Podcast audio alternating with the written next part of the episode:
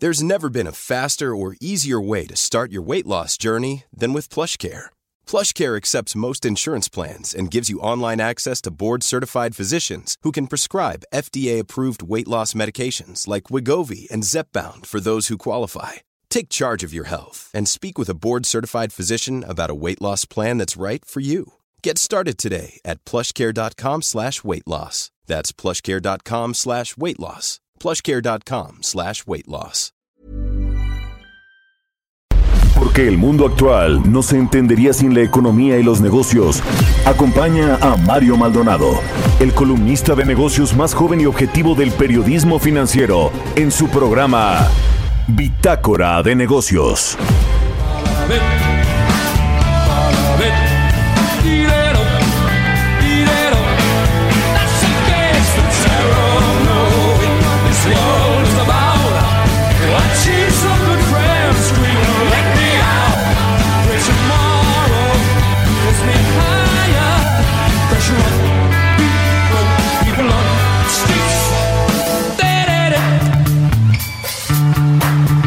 Yeah.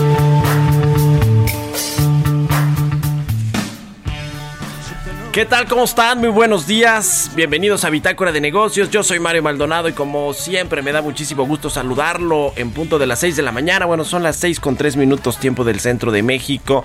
Saludo con mucho gusto a quienes nos siguen por la 98.5 de FM en la Ciudad de México, en Guadalajara, Jalisco por la 100.3 de FM y en Monterrey, Nuevo León por la 90.1 de FM. También al resto de las estaciones que nos retransmiten en otras ciudades y estados de la República Mexicana y a quienes nos siguen a través de la página heraldodemexico.com.mx. Hoy es jueves primero de octubre del 2020 y arrancamos esta eh, mañana con música, como siempre, antes de entrarle a toda la información económica, financiera, de negocios, política internacional. Estamos escuchando pues ya un super clásico de Queen, se llama Under Pressure. Esta semana eh, iniciamos los programas con canciones de las bandas más influyentes en la historia del rock.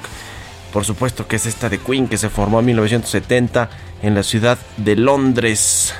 Y bueno, pues ahora sí, vamos a entrarle a la información. Le quiero dar un anuncio antes de entrarle a la información. Eh, ahora que estamos saludando a las emisoras que nos retransmiten en el Heraldo Radio en el interior de la República Mexicana, le damos la bienvenida a las nuevas frecuencias de El Heraldo a nivel nacional, pero ahora en La Paz por la 95.1 de FM y en Ciudad Juárez por la 1190 de AM. Así que bueno, pues cada vez más estaciones se suman a El Heraldo Radio y al Heraldo Media Group. Estamos muy contentos de llegar pues cada vez a más y más personas y a más ciudades y a más estados. Ahora sí vamos a entrarle a la información. Hablaremos con Roberto Aguilar con los temas más importantes de los mercados, los temas financieros más relevantes. En Estados Unidos hay una renovada apuesta por el paquete de estímulos que está impulsando a los mercados. Bueno, hay una, eh, un tema ahí entre Nancy Pelosi, la la eh, presidenta de la Cámara de Representantes con los republicanos sobre el monto de este paquete de estímulos. Iba a ser 2.2 billones de pesos, un billón, eh, perdón, de pesos, de dólares, de dólares allá en los Estados Unidos, que es muchísimo dinero porque además los contamos diferente que como lo hacemos acá en México. Vamos a entrar a este tema con Roberto Aguilar. También en Tokio, la tercera bolsa más importante del mundo, se apaga por una falla técnica. También esto es algo que creo que no tenía precedentes, por lo menos allá en Japón. Y se complica además el retorno de pruebas de AstraZeneca en Estados Unidos. Vamos a entrarle todos estos temas. También ayer compareció el secretario de Hacienda, Arturo Herrera, en la Cámara de Diputados, habló sobre el paquete económico del próximo año que ya le entregó precisamente a los diputados y que se está pues eh, cabildeando, negociando, ajustando allá en la Cámara Baja.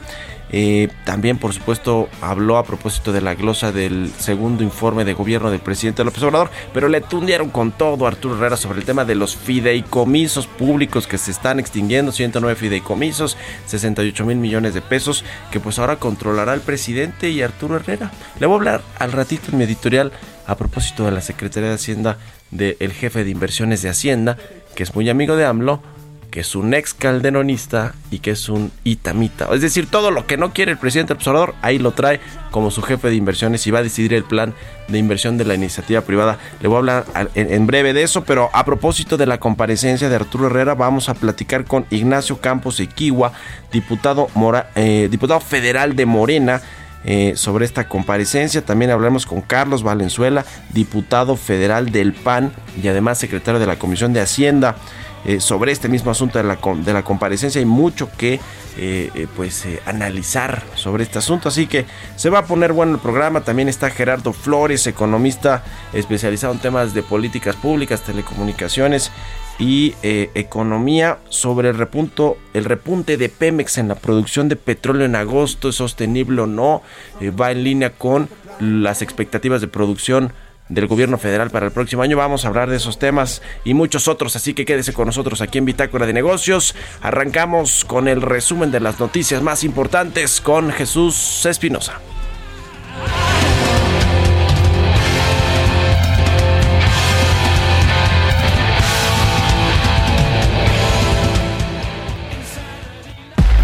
El resumen. Arturo Herrera, secretario de Hacienda, aseguró que la economía nacional presenta signos de recuperación. Prueba de ello es la reciente generación de los casi 180 mil nuevos empleos. Al comparecer en la Cámara de Diputados con motivo de la glosa del segundo informe de gobierno y para explicar el paquete económico 2021, el funcionario dijo que se logrará una reducción en la deuda pública de México.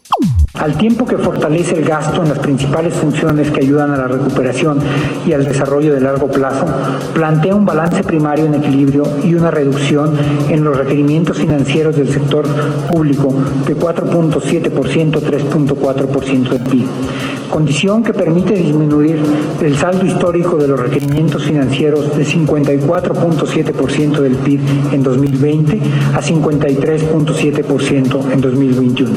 Sobre la pandemia del coronavirus, el secretario de Hacienda mencionó que si no se contiene, no se podrá crecer y afectará a la gente que menos tiene. Esta es la primera vez en la historia en que el impacto en la economía se da por una decisión consciente de los ciudadanos y gobiernos de impulsar un confinamiento social como mecanismo para limitar el contagio de la pandemia. Agregó que se dará un adelanto para la compra de la vacuna contra el COVID-19 para que su distribución entre la población comience en el primer trimestre del 2021. Para la adquisición de las vacunas para el COVID-19, la derivada del marco COVAX, contratos con empresas farmacéuticas y dos contratos eh, bilaterales adicionales con países. Anticipamos que la distribución de la vacuna inicie durante el primer trimestre del 2021. La reactivación asimétrica iniciada en la segunda mitad del 2020 tomará ímpetu conforme la contención del COVID-19 en México y en el mundo permita la remoción palautina de las medidas de confinamiento y por tanto una mayor utilización de la capacidad productiva instalada y una creciente demanda efectiva por bienes y servicios. De acuerdo con datos del Instituto Mexicano del Seguro Social dados a conocer por la Secretaría del Trabajo, durante agosto y septiembre del año en curso se han recuperado 168.828 empleos. Standard Poor's pronostica que la economía mexicana registrará una contracción de 10.4% este año y concuerda con las calificadoras Moody's y Fitch de una caída de doble dígito para el PIB. La Organización Internacional del Trabajo para América Latina y el Caribe considera que ya se ha tocado el fondo en materia del impacto en los mercados laborales como consecuencia de la pandemia del coronavirus, en donde la región más afectada ha sido Latinoamérica y ya comienza la recuperación. Bitácora de negocios en El Heraldo Radio. El editorial.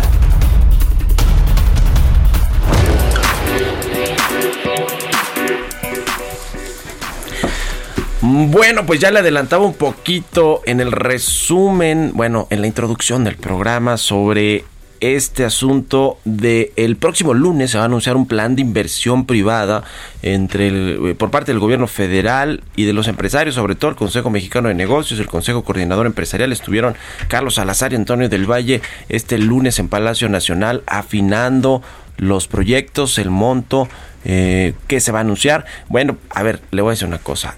Ni Carlos Salazar ni Antonio del Valle saben hoy cuáles son los proyectos que se van a anunciar el lunes, así como lo está escuchando a pesar de que la iniciativa privada va a ser la que va a invertir todos esos recursos. Se eh, prevé, yo reporté un poquito, me puse a investigar que van a ser 2 mil millones de pesos en cerca de 100 proyectos de infraestructura, carretera, portuaria, infraestructura hidráulica, ferroviaria y algunas concesiones.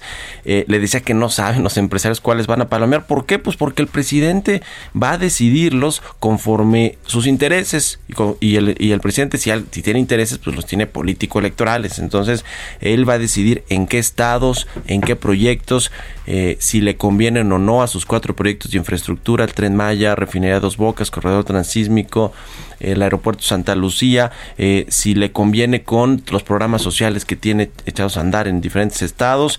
Y el asunto es que eh, quien está llevando por parte de Hacienda eh, la voz cantante en este asunto se llama Jorge Nuño, es, es el jefe de la unidad de inversiones de Hacienda, ni siquiera es Arturo Herrera, ese que vaya a comparecer y que se enfrenta ya a los diputados y a los legisladores en, el Congreso, pero resulta que Jaime Nuño, por cierto, pues fue eh, uno de los funcionarios más importantes dentro de la Secretaría de Hacienda en el sección de Felipe Calderón, trabajó con él en la Secretaría de Energía cuando Felipe Calderón era el titular de la Secretaría de Energía, es un itamita, el presidente alucina casi casi a los itamitas, y entre sus logros, fíjese nada más, presume la implementación de la reforma energética en el 2008 en materia de inversión, pues ahora debe estar, pues que se lo lleva el diablo frustrado con este asunto del Obrador y la política energética de ¿no? Y además de todo, tiene un despacho privado que se dedica a darle consultoría a empresas que quieren participar en licitaciones del sector, del sector público. Así que ahí se la dejo por si algo hiciera falta en conflicto de intereses en la 4T.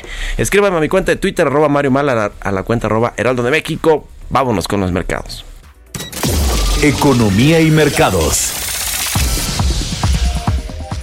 Roberto Aguilar ya está en la cabina de El Heraldo Radio. Mi querido Robert, ¿cómo estás? Buenos días. ¿Qué tal, Mario? ¿Cómo estás? Muy buenos días a ti y a todo el auditorio. Ayer ya, nos, ya me regañaron, man, porque no saludo a todos los que hacen favor de escucharnos y sintonizarnos. Perdón. 80 mil, 85 mil personas. Y cada vez creciendo más, afortunadamente. Muy buenos días a todos. Bueno, pues renovadas esperanzas de un nuevo paquete de estímulos en Estados Unidos apoyaron el regreso de las bolsas que siguen atentas a las cifras de contagio, las dificultades para alcanzar un acuerdo del Brexit, que por cierto ya está eh, en la cuenta regresiva, la fecha fatal y el proceso electoral en Estados Unidos, los futuros de las bolsas estadounidenses en terreno positivo.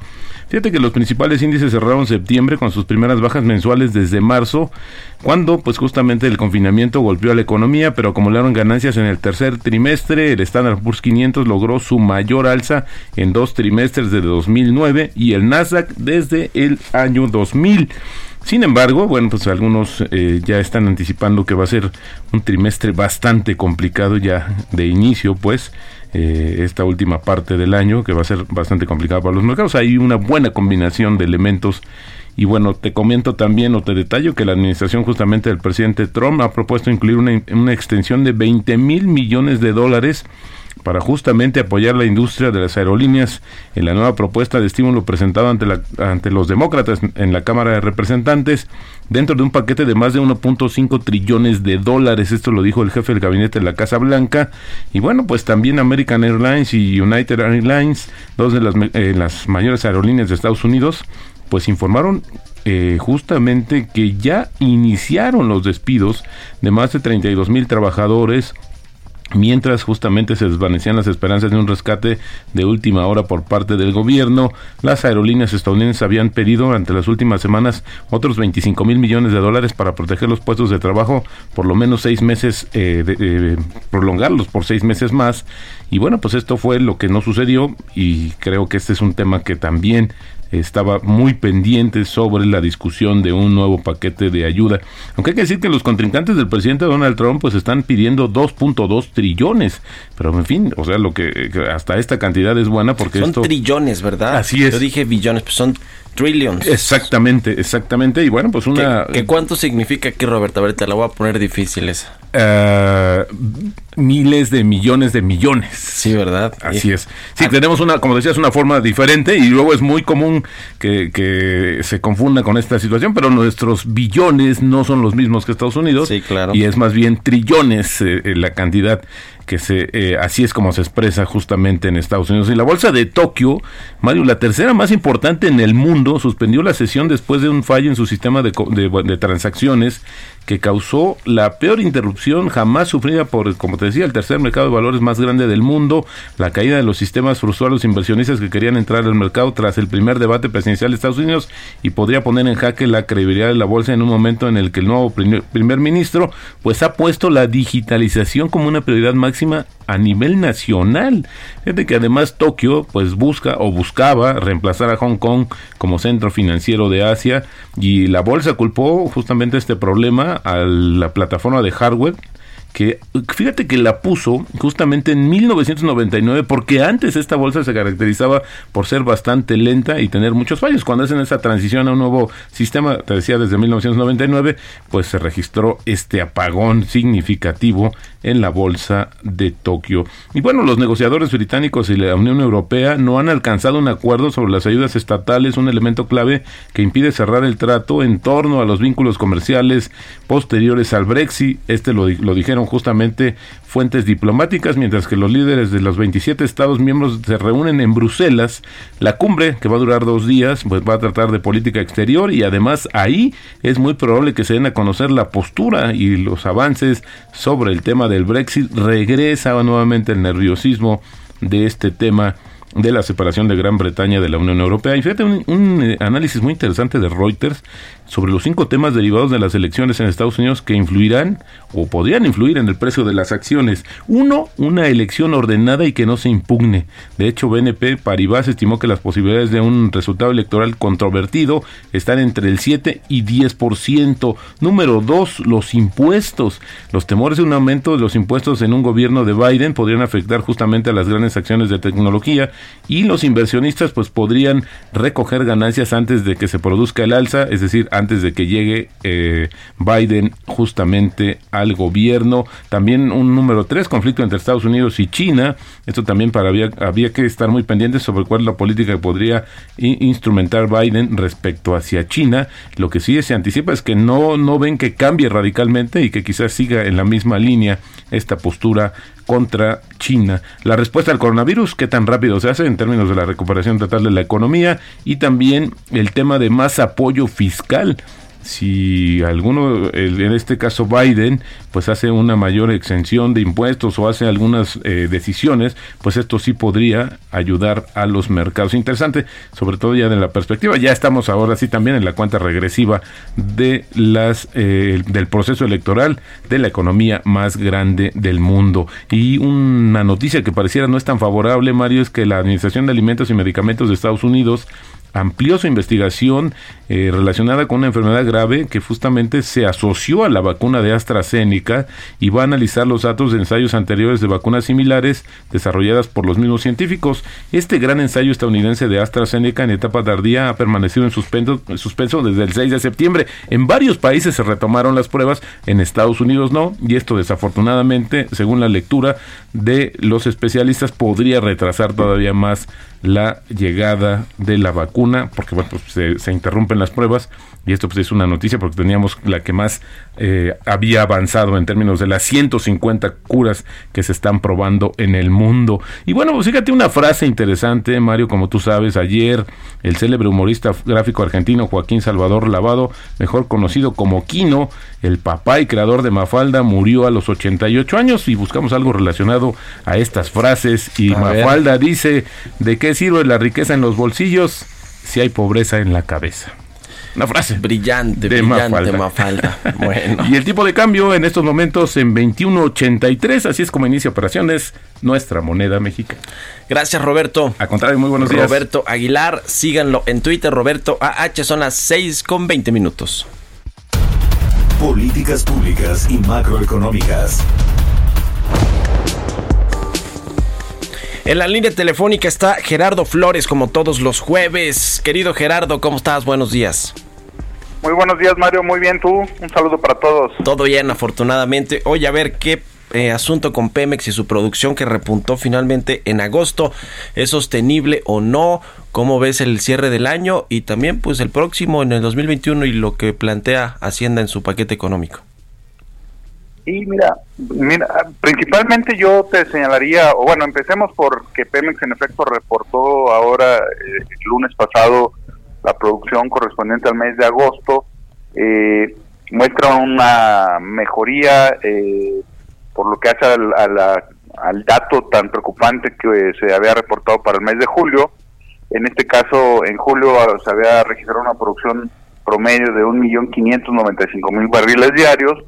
Para agosto hay un incremento a 1.632.000 barriles diarios, ya contabilizando lo que producen también las, em, las demás empresas, las empresas privadas, estamos hablando de que la, la producción pasó de 1.628.000 barriles diarios en promedio en julio a 1.669.000 en agosto. Eh, desde luego que es un incremento bastante destacable, sobre todo porque en el caso de, ya del agregado de Pemex y las em, demás empresas, estamos hablando de un incremento de en un solo mes de 41 mil barriles diarios, cuando el promedio de enero a julio era de una caída de 6 mil barriles, eh, eh, una producción de 6 mil barriles diarios en promedio por mes, ¿no?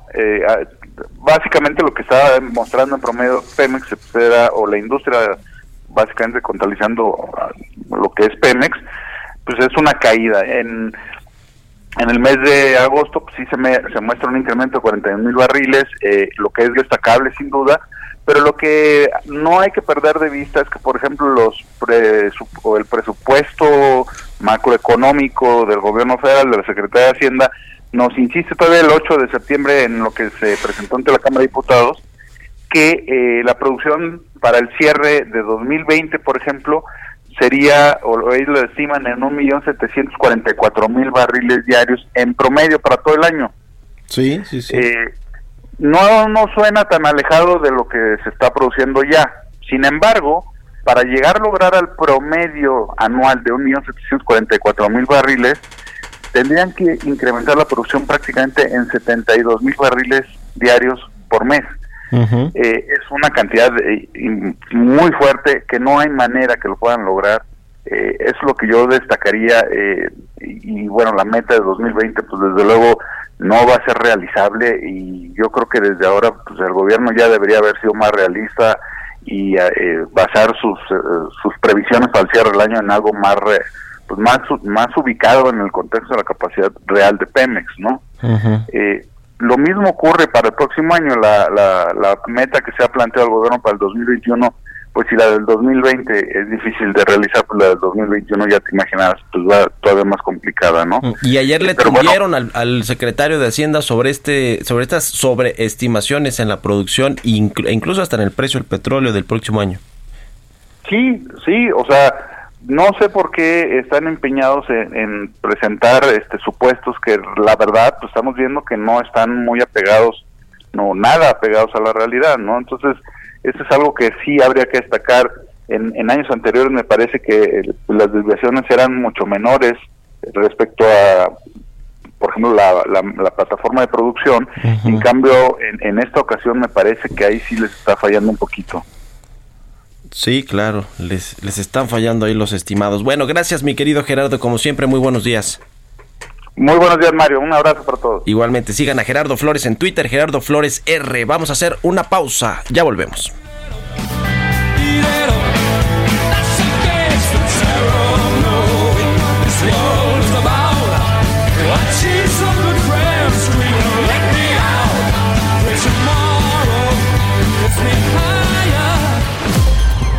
Continuamos en un momento con la información más relevante del mundo financiero en Bitácora de Negocios con Mario Maldonado. Regresamos. Estamos de vuelta en Bitácora de Negocios con Mario Maldonado. Entrevista.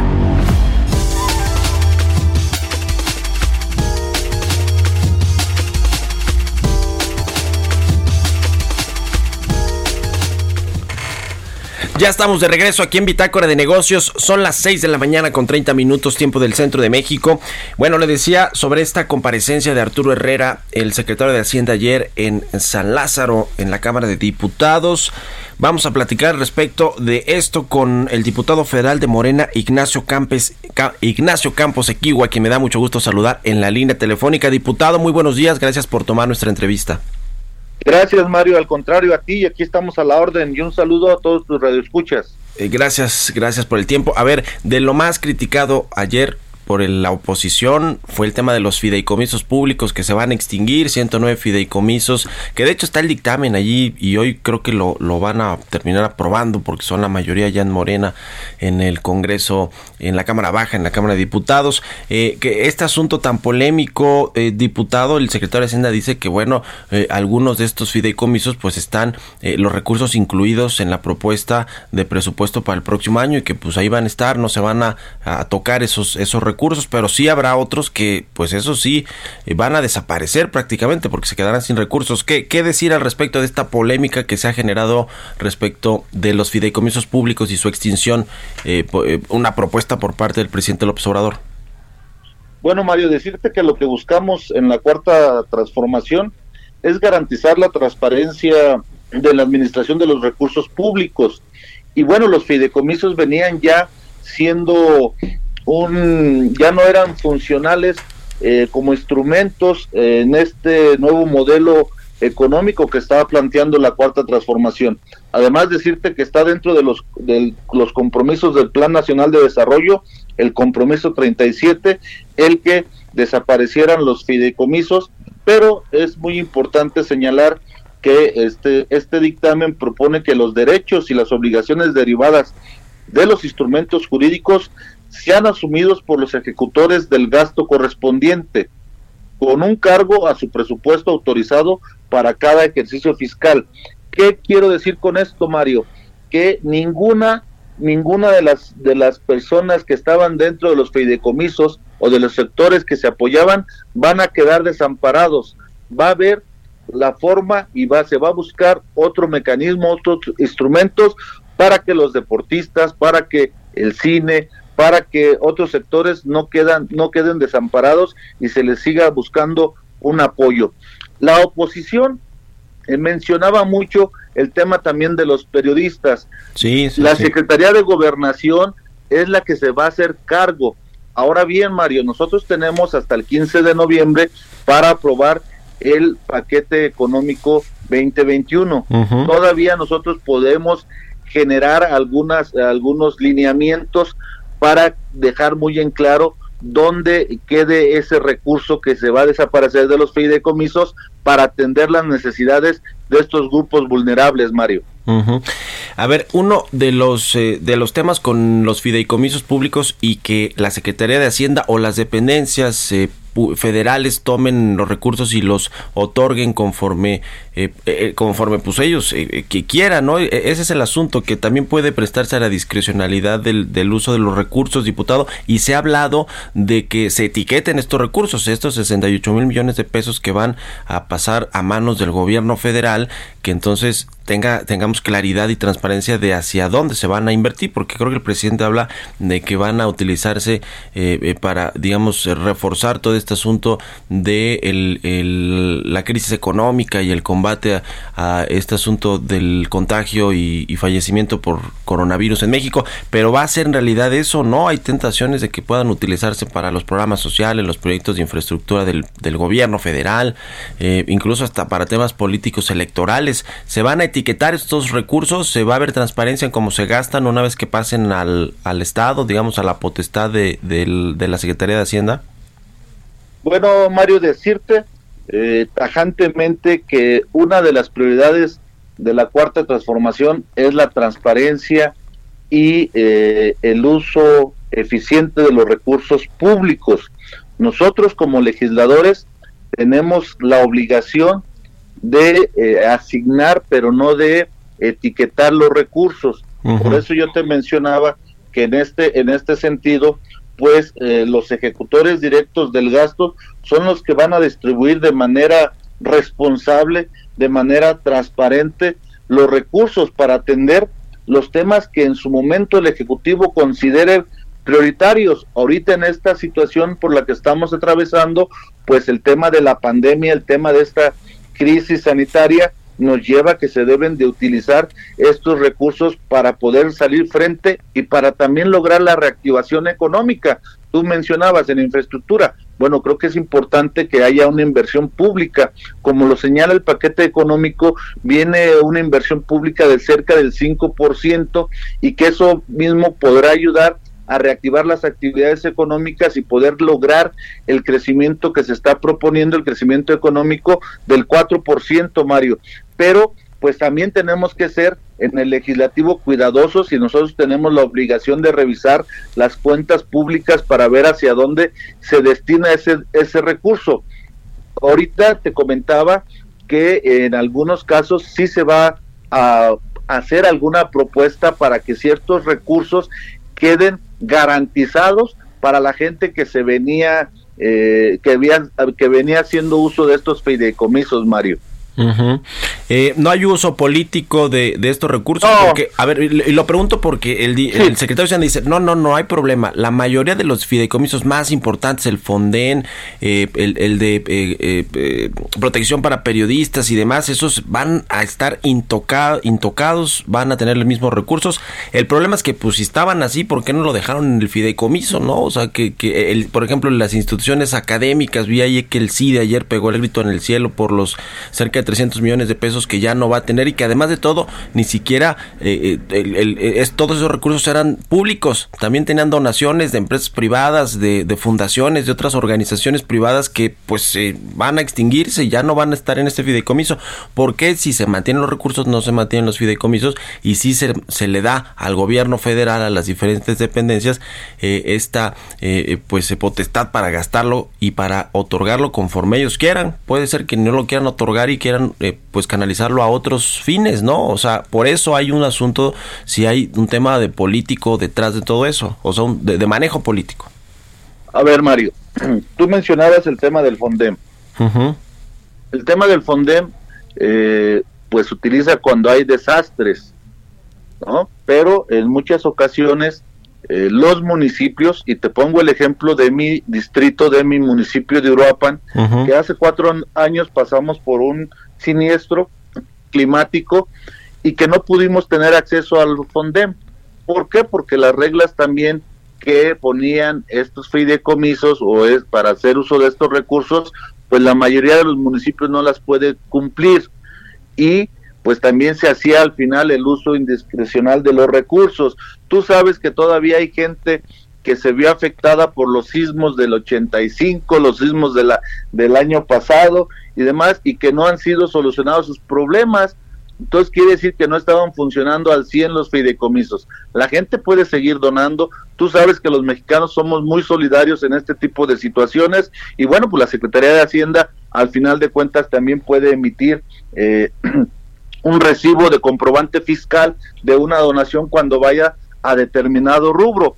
Y también decirte otra cosa, teníamos un gasto financiero enorme en el tema de los fideicomisos, cerca de 7 mil millones de pesos por el, el pago de servicios del funcionamiento de estos fideicomisos. Yo creo que el tema no va por ahí, Mario, el tema no va por el lado político. Eh, decir y, tener dos visiones, hay dos visiones en estos momentos de lo que se tiene que hacer en el tema económico. Nosotros estamos haciendo las cosas diferentes, no podíamos seguir con este modelo económico que se venía presentando porque no dio resultados. Quizá, quizá a lo mejor nosotros nos podamos equivocar, pero por el momento estamos eh, muy seguros que vamos por la, línea, por la línea correcta, Mario. Finalmente, diputado, ¿qué cambios se prevé van a hacerle al presupuesto del próximo año, al paquete económico? Eh, se habla de algunas sobreestimaciones en el marco macroeconómico, en el tema del crecimiento, en el tema de la producción petrolera, del precio incluso del barril de petróleo, eh, e incluso eh, también eh, si están, eh, digamos, sobreestimado el crecimiento económico, seguramente los ingresos fiscales e incluso ingresos petroleros, pues no se van a cumplir. ¿Qué ajustes están previendo hacerle al paquete económico? Pues estamos en ese proceso, Mario. Va a ser una tarea eh, ardua estos estos últimos días. Tenemos hasta el 15 de noviembre para la aprobación del paquete económico, pero como tú bien señalas, si se dice que hay una sobreestimación, bueno, tú sabes que también dependemos de los factores externos. Sí, Tenemos una crisis internacional económica, eh, tenemos la crisis de la pandemia y mientras no podamos solucionar el tema de salud, no vamos a poder a regresar las actividades económicas al 100% y esto pues va a traer una consecuencia en la caída de la recaudación, pero estamos seguros que de manera unida, de manera con diálogo, con debate, podemos llegar a acuerdos en la Cámara de Diputados para lograr el beneficio de las y los mexicanos en esta situación que esperemos pueda terminar eh, próximamente. Ojalá que, que se logre eh, que se logre salir de estas dos crisis que estamos viviendo a nivel internacional. Pero estoy seguro que, que estamos haciendo las cosas de manera correcta, Mario. Bueno, pues ya veremos los ajustes como se va cabildeando ahí en el Congreso eh, el tema del paquete económico del próximo año. Le agradezco mucho, diputado Ignacio Campos Equigua, diputado federal de Morena, que nos haya tomado la llamada y muy buenos días. Muy buenos días, Mario. Te agradezco a ti y un abrazo. Hasta luego, 6 con 41 minutos. Bitácora de negocios en El Heraldo Radio. Bueno, pues para seguir analizando la comparecencia del secretario de Hacienda Arturo Herrera ayer en la Cámara de Diputados y para hablar de este tema de los fideicomisos públicos, que es el tema hoy en el Congreso, eh, vamos a platicar ahora con Carlos Valenzuela, diputado federal del PAN y secretario de la Comisión de Hacienda. Eh, diputado, ¿cómo está? Muy buenos días. ¿Qué tal, Mario? ¿Cómo estás? Buenos días. Saludo a ti y a todo el auditorio. Muy bien, gracias. ¿Cómo vio ayer al secretario de Hacienda ya en San Lázaro con la comparecencia? Eh, sobre todo, y vamos ahí tema por tema, con los fideicomisos públicos, el secretario dice ni un peso menos van a recibir los destinatarios de los fideicomisos porque ya están incluidos en el paquete económico del próximo año en el, en el, en el presupuesto, en el gasto público. ¿Qué decir al respecto, diputado? Bueno, pues parece que, que los funcionarios de la cuarta transformación siguen el ejemplo del presidente de la República, de que pareciera que están en otro país, pareciera que, que la realidad todavía no, los ha, no les ha pegado de frente. Eh, ayer vimos una comparecencia del secretario que pues fue rodeada de la pleitesía de los, de los legisladores de, de Morena, de la 4T, donde lamentablemente vemos de nuevo un secretario que que se ve impotente ante la necedad de su jefe, el presidente de la República, y donde pues vemos que, ayer en la comparecencia, pues los legisladores de Morena, pues parecía más bien que se posicionaban a favor de, de los grupos que hay al interior de la Secretaría de Hacienda, había porras para el procurador fiscal, había porras para, para Raquel Buenrostro, había porras para, para el secretario, pero pues no se hablaba de los temas que realmente son importantes para el país en este momento, como es la desaparición de los fideicomisos, como es la reducción que se tiene en programas esenciales como el programa de vacunación, eh, y, que lamentablemente, pues el día de ayer el secretario parecía que, que estaba solo eh, frascado en un monólogo donde no respondió a los cuestionamientos de la oposición y donde pues eh, nos deja igual de, de pues de, con la duda, sobre todo con, con cuál va a ser el futuro de estos fideicomisos que el día de hoy la mayoría de Morena pretende desaparecer. Pues eh, eh, eh, ustedes allá en la Cámara de Diputados como oposición, diputado Carlos Valenzuela, ¿qué pueden hacer? Hoy, hoy creo que se va a definir este asunto, ¿no? Este dictamen que envió el presidente López Obrador de los fideicomisos públicos. Efectivamente, el día de hoy es la, es la votación. Nosotros hemos estado apelando también al sentido común de, de varios legisladores de, de, la cuarta transformación. Ya ha habido divisiones en la votación. Esperemos que hoy tengamos lo mismo porque ¿qué van a hacer los legisladores? Escuchaba al legislador Nacho Campos que, que estaba antes de mí en la intervención. ¿Qué van a hacer los legisladores como Nacho cuando regresen a su distrito y le digan a la gente que ya ya no hay fondos para poder combatir los desastres naturales como, como lo era el FONDEM.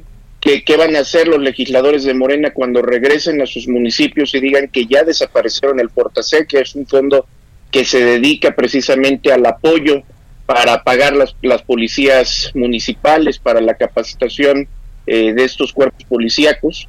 Eh, ¿Qué van a hacer cuando regresen a sus distritos y pues la gente les siga reclamando porque desafortunadamente no hay vacunas para el sarampión? Ya dejemos el, el hecho del error que tiene Morena al no haber presupuestado y al no tener un, una partida definitiva para lo que es la compra de las vacunas del COVID, porque eso tampoco viene en el paquete económico.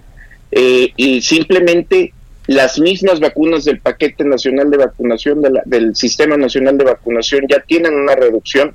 El día de hoy, eh, el día de hoy, Mario, si se van a los centros de salud, no hay vacunas para el sarampión para los niños.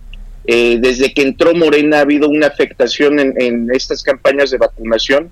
Al día de hoy, uno de cada cuatro niños no se está vacunando contra el sarampión en México y precisamente por esta falta de presupuesto que ha tenido este, este sistema, y que lamentablemente vemos que se repite la dosis, hay una disminución de este para este programa y sobre todo cuando el año siguiente pues vamos a vamos a tener la necesidad de una campaña masiva de vacunación ya no solo para los niños sino para toda la población en el caso de las pruebas del COVID-19. Pues qué cosa, en, el, en lo que tiene que ver con el paquete económico diputado del próximo año, eh, ¿Cómo se ve? Eh, le preguntaba yo al diputado Campos Equigua de Morena sobre la sobreestimación que hay en algunos eh, indicadores del marco macroeconómico, en, empezando por el crecimiento e-, económico, el rebote del próximo año y, y como viene el tema de la producción petrolera, el precio del barril de petróleo y algunas otras cosas más que pues tienen todo que ver con la ley, la iniciativa de ley de ingresos y lo que se pretende recaudar vía impuestos, vía ingresos petroleros y por supuesto pues cómo se va a repartir ese dinero que es a través del presupuesto del gasto público. ¿Qué, eh, qué, qué, decir que está, qué es lo que se está negociando en, en la Cámara de Diputados? ¿Qué sí realmente puede cambiar de eh, lo, la propuesta que presentó Hacienda a cómo la van a terminar eh, ustedes aprobando? Pues bueno, Mario, el paquete económico es un paquete que presenta deuda, por más que Morena lo quiera maquillar. Es un paquete que, que trae aproximadamente un billón de, de, déficit que vamos a tener que adquirirlo y vamos a tener que pagarlo los mexicanos a través de deuda. Recordemos que, que por ahí del mes de abril Acción Nacional denunció precisamente esa línea de crédito que ya, había, ya, ya estaba abierta con el Banco Mundial eh, precisamente para poder cubrir esa cantidad. Eh, ayer se lo cuestionamos al secretario de Hacienda, el secretario de Hacienda lo que decía era que no era deuda, que eran bonos. Pues, los que saben de, temas financieros saben que, es precisamente lo mismo. Pues, el, colocar los bonos es colocar deuda eh, al Estado mexicano. Algo que también vimos es que el, que el secretario con muchísimo optimismo pues, nos manejaba cifras en el papel, pero que que, la realidad, pues nosotros nos estamos dando cuenta de que ese optimismo no se está viendo reflejado en los indicadores. Vuelven de nuevo a, poner un peso demasiado fuerte en paridad con, con el dólar, lo cual pues nos va a, generar problemas en la recaudación eh, el próximo año como nos lo generó en este. Vemos también que, que, están estimando un precio de petróleo eh, muy por encima de lo que podrían ser las proyecciones a nivel internacional. Eh, y pues y pues lo peor de todo, Mario, pues es que se sigue con una con una ley de recaudación donde los principales eh, aportadores de recursos somos los de siempre, es a través de del ISR como se pretende recaudar la mayoría de, los recursos. Hay un decrecimiento también en, en, la percepción que se tiene para este paquete fiscal de, de menos del 7% en comparación con lo que se recaudó en el, en el 2020. Entonces, la verdad es un paquete económico eh, desequilibrado, es un paquete económico donde el presidente López Obrador va a incumplir su propuesta de campaña de no endeudar al país y pues es un paquete económico que refleja la incapacidad que ha tenido Morena para poder eh, reaccionar y maniobrar ante una crisis que si bien se ha acrecentado por el coronavirus. Es una crisis que ya se venía presentando desde el año pasado por la mala toma de decisiones que ha tenido Morena en, el sentido económico, Mario. Bueno, pues ya, ya veremos eh, cómo, eh, va desenvolviéndose todo este tema ya en la Cámara de Diputados, el tema del paquete económico del próximo año. Y, sobre y, por último quiero preguntarle, el, diputado, sobre el, el déficit primario eh, que bueno, pues eh, es muy conservador en, en, el paquete que entregó el secretario Herrera a la Cámara de Diputados, pero eh, mi pregunta es si, si creen que se va a modificar tan casi pues al inicio del próximo año. Este, este año, por cierto, se modificó esa, esa expectativa, ¿no? De, del, del superávit primario, eh, se tuvo que ajustar un poco para pues que el gobierno tuviera margen fiscal y margen de, de recursos para poder inyectarlos a la economía frente a esta crisis tan fuerte que nos, que nos trajo el coronavirus. Eh, ¿Creen que eso se va a modificar o incluso antes, eh, digamos, de que se eh, publique, pues, el, o se apruebe el presupuesto del próximo año, el paquete económico, van a, buscar modificar esa, ese, ese, asunto del déficit primario, es decir, de, la deuda que pueda adquirir el gobierno, nueva deuda? esperamos que se pueda, esperamos que se pueda modificar, Mario. Sabemos también que, que pues es una facultad del gobierno el poder realizarlo, eh, lamentablemente lo que, que es precisamente lo que, que cuestionábamos el día de ayer, es que también es un presupuesto que, que no está privilegiando la inversión, es un presupuesto que privilegia el, dispendio. Eh, nosotros sabemos que en, moment, eh, que en ciertos momentos se deben de, apoyar proyectos extraordinarios y posiblemente tendríamos que contraer deuda, pero donde estamos viendo que es un proyecto que, como te decía anteriormente, privilegiaba la inversión, privilegiaba eh, la descentralización, el fortalecimiento de los estados, de los municipios, la generación de obra, pero pues aquí vemos que no es, no es un presupuesto que va a incentivarlo, sino al contrario, eh, lo que incentiva es el dispendio, es de nuevo el darle más recursos a los programas electorales, a los programas que van a generarle votos al presidente. Vemos de nuevo que hay más de 20 mil millones de pesos para el programa de jóvenes que no estudian y que no trabajan. Vemos de nuevo que, que, se repite la dosis del programa Sembrando Vida, eh, que no tiene medición, que no tiene reglas de operación, y donde lo que esperaríamos es que precisamente si se hacen adecuaciones, se puedan hacer adecuaciones, pero donde se puedan fortalecer proyectos de inversión, proyectos que vayan a los estados y a los municipios. Pues ya lo estaremos viendo. Le agradezco mucho, diputado Carlos Valenzuela, secretario de la Comisión de Hacienda. Muchas gracias y buenos días. Mi estimado Mario, muchísimas gracias. Saludos a todos los que nos siguen a través del Heraldo Radio. Hasta luego. Bueno, vámonos con otra cosa. Historias empresariales. Fíjense que los trabajadores de las aplicaciones de reparto a domicilio anunciaron una jornada mundial de paro para exigir que se les reconozcan sus derechos. Nos cuenta Joana Torres. El próximo 8 de octubre, repartidores de plataformas como Uber Eats, Didi y otras más se irán a paro en México junto con otros 12 países para exigir el respeto a sus derechos laborales. El colectivo Ni un repartidor menos informó que habrá manifestaciones en varias ciudades y que en la Ciudad de México se reunirán en cuatro puntos para llegar hasta el Ángel de la Independencia, acompañados de conductores de las aplicaciones y motociclistas unidos de la CDMX. El 8 de octubre se eligió para coincidir con la defensa de la ley AB5 en California, que otorgó el reconocimiento como trabajadores a las aplicaciones. Los líderes repartidores de todas partes del mundo resaltaron que en algunos mercados se contemplan leyes para modificar estas relaciones laborales, pero que no beneficiarán a los trabajadores.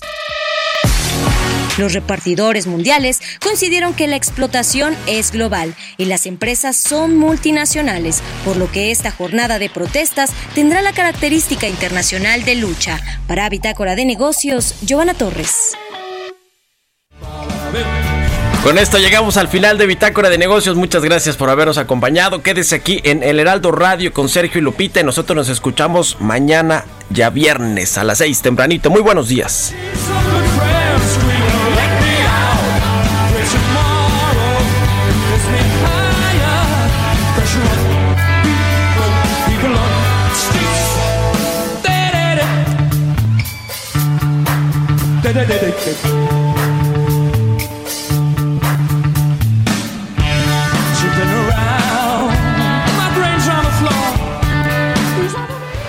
Esto fue Bitácora de Negocios con Mario Maldonado, donde la H suena y ahora también se escucha. Una estación de Heraldo Media Group.